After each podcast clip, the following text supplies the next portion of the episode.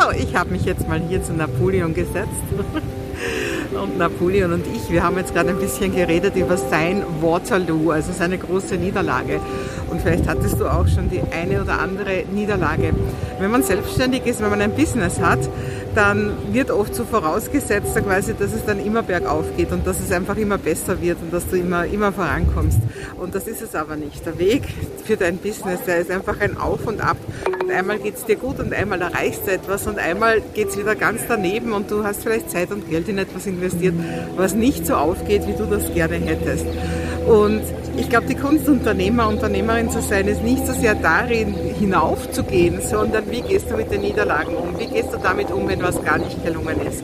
Steckst du deinen Kopf in den Sand, sagst du dann, okay, das ist alles doch nichts für mich?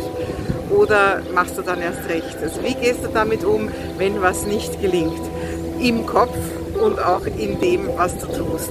Und ein echter Unternehmer, eine echte Unternehmerin, die sagt einfach, okay, wichtige Information, das geht nicht so, wie ich es gedacht habe. So wie das klassische Zitat von Edison, dass er einfach gemeint hat, jetzt hat er schon 10.000 Wege gefunden, wie die Glühbirne eben nicht funktioniert.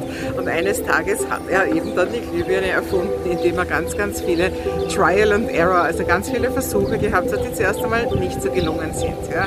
Und auch Napoleon hatte einige Niederlagen, aber er hatte auch große Siege. Und ich glaube, das ist das, was man als Unternehmer, als Unternehmerin sehen muss. Das Gesamtkonzept, dass es insgesamt bergauf geht, auch wenn es gerade momentan manchmal bergab geht.